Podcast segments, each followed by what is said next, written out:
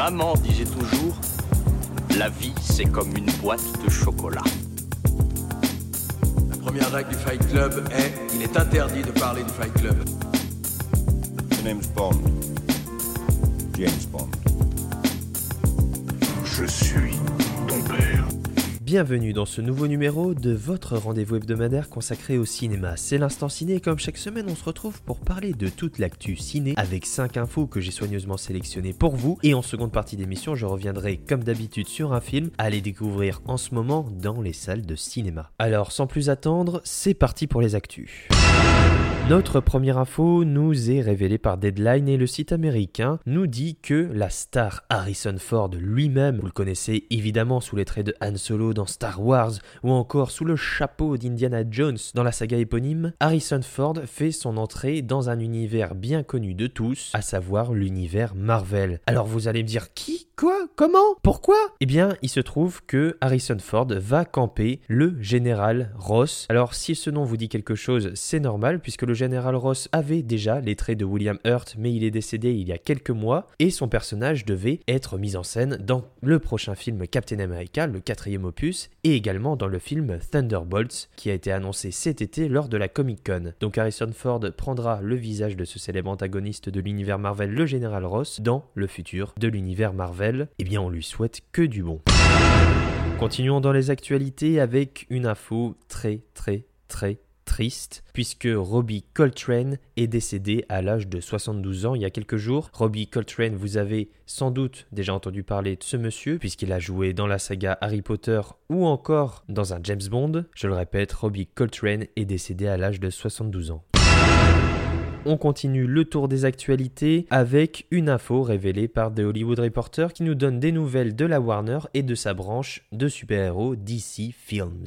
Alors qu'est-ce que The Hollywood Reporter nous disent Eh bien, entre autres, que James Gunn, qui a signé The Suicide Squad l'année dernière, prépare un nouveau film mystère dans l'univers DC Comics, que Walter Amada, le président jusqu'alors de DC Films, vient de quitter le studio. Pour le moment, il n'a toujours pas de remplaçant, mais ils nous disent également qu'un nouveau film Superman est en préparation et cette fois-ci tenez-vous bien avec Henry Cavill dans le rôle, Henry Cavill qui campait le personnage de Superman depuis Man of Steel en passant par Batman v Superman, par euh, Justice League et évidemment qu'on est content de retrouver Henry Cavill parce que c'est le visage parfait pour Superman et les fans sont énormément attachés à lui et à son incarnation du super dieu Kal-El. Alors un nouveau film Superman ça fait bien évidemment plaisir, reste à savoir qu'en est-il d'un autre projet autour de Superman avec cette fois-ci un Superman qui serait potentiellement produit et campé par Michael B. Jordan, et vous allez voir qu'on va parler de lui très vite.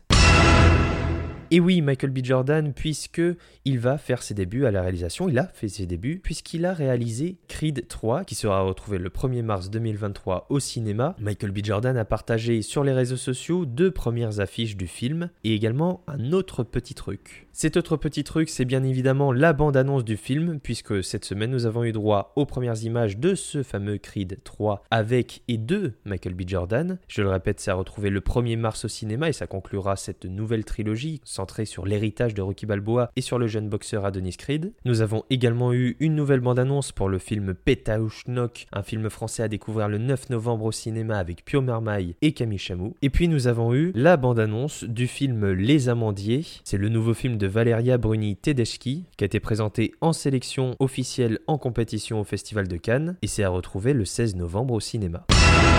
Et enfin terminons ce tour des actualités par un retour dans l'univers Marvel où plutôt dans l'univers des exploitants de cinéma français, puisque je vous en avais parlé il y a quelques semaines, le cas de Black Panther 2, Black Panther Wakanda Forever, et je vous avais dit qu'il y avait des discussions pour savoir est-ce que Disney allait sortir le film au cinéma ou bien directement sur la plateforme Disney ⁇ afin de contourner la fameuse chronologie des médias en place en France. Eh bien, dans un communiqué, les exécutifs de Disney France ont annoncé que le film Black Panther Wakanda Forever sortira au cinéma en France le 9 novembre novembre, retenez bien la date. Alors néanmoins dans le communiqué, ils ont énormément critiqué la chronologie des médias, notamment qu'elle était inadaptée, qu'elle devait être revue de A à Z. Bon, en vérité, ils aimeraient bien que la chronologie des médias soit supprimée. Disney nous dit, je les cite, nous continuerons à décider au cas par cas de la stratégie de sortie de nos films. Ça annonce que du mauvais pour la suite. La chronologie des médias a récemment évolué sous l'impulsion des grands studios, du ministère de la Culture et également du CNC. Évidemment, pour certains, ce n'est pas assez. Et donc Disney a travers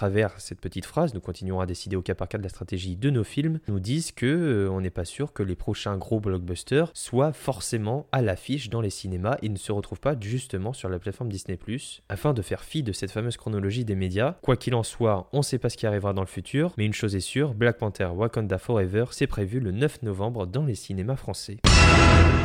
Et c'est maintenant l'heure du film de la semaine, et cette semaine j'ai envie de vous parler d'un film américain, c'est le gros blockbuster bien bourrin tant attendu par tous, c'est avec Dwayne Johnson et c'est réalisé par Jom Cole Serra, et ça s'appelle Black Adam. Mon fils a sacrifié sa vie pour me sauver. Mes pouvoirs ne sont pas un don, mais une malédiction. Ils sont nés de ma rage. Feu à volonté Soham Athenam.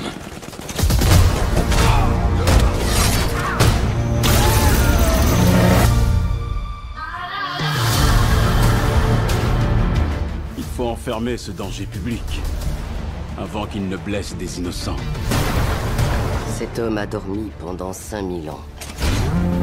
Trouvez-lui une prison capable de le retenir et nous on se charge du reste. Qui est dans l'équipe J'ai pas pris mon passeport. Pas besoin de passeport. Nous sommes la Justice Society.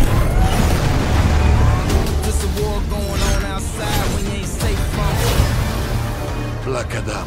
Nous sommes venus négocier votre capitulation pacifique. Je ne capitule jamais. Et je ne suis pas pacifique. C'est parti.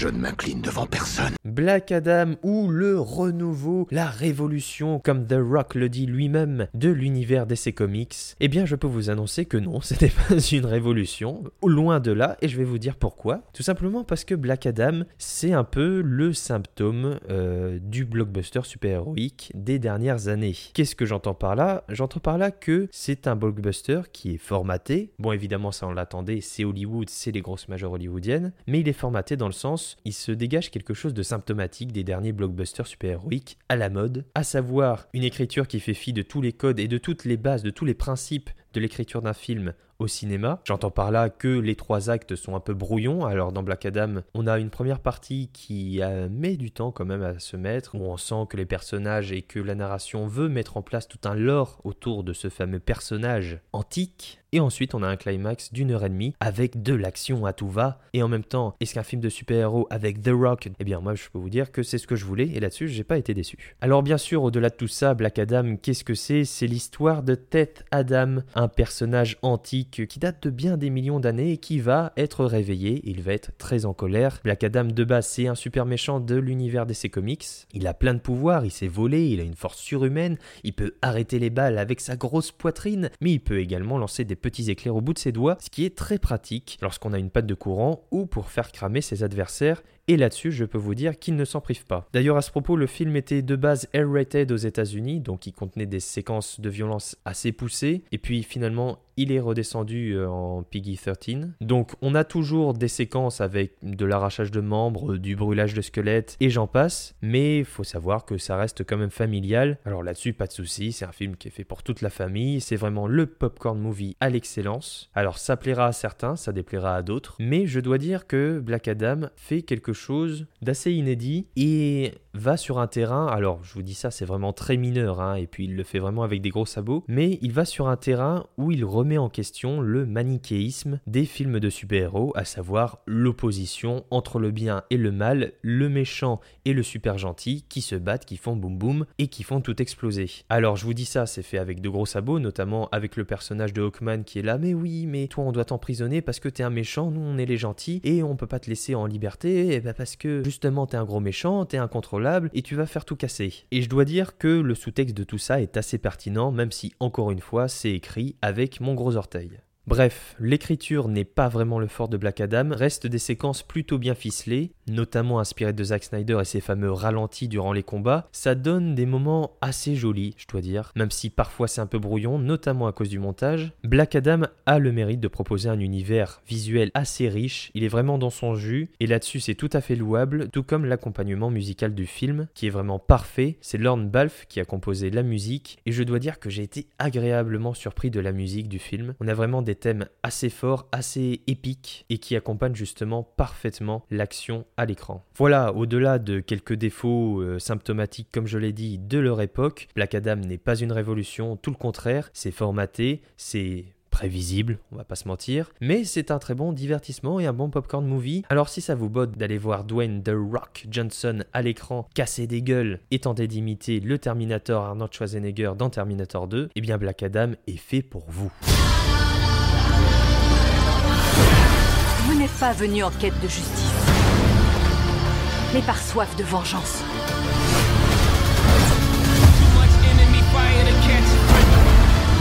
Je n'ai jamais prétendu être un héros. Tu penses n'avoir aucune valeur. Et le destin ne se trompe jamais.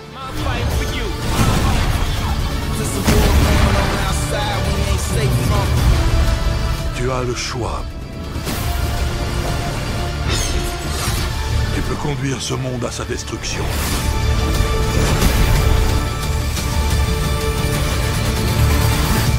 Ou tu peux le sauver.